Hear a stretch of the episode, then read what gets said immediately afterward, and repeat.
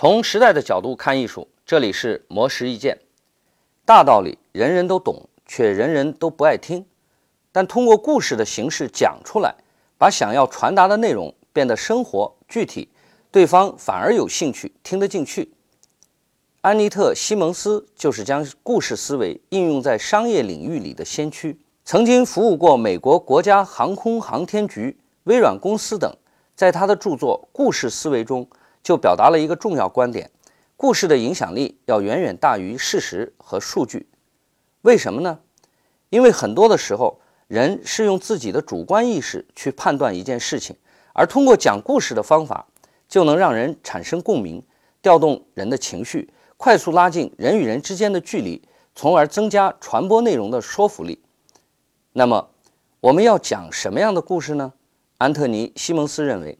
每个人一生必须讲好六个故事。第一，我是谁的故事。这个故事可以体现个人的性格，让别人明白我们是怎样的人，是做什么的。和投资人面谈的时候，这个故事可以很大程度的影响到他是否投资你。第二，我为何而来的故事。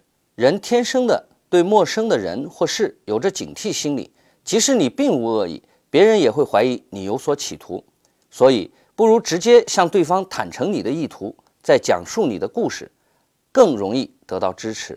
第三，愿景的故事，人要有愿景，要有目标，这样生活才有意义。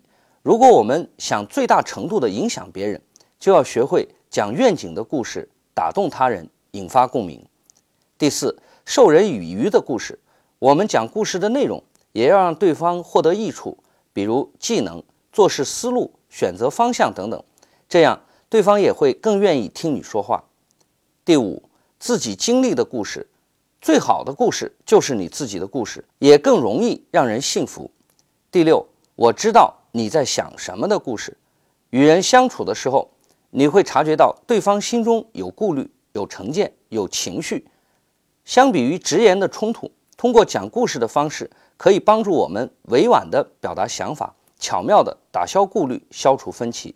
让对话的氛围更加的融洽。我是谁？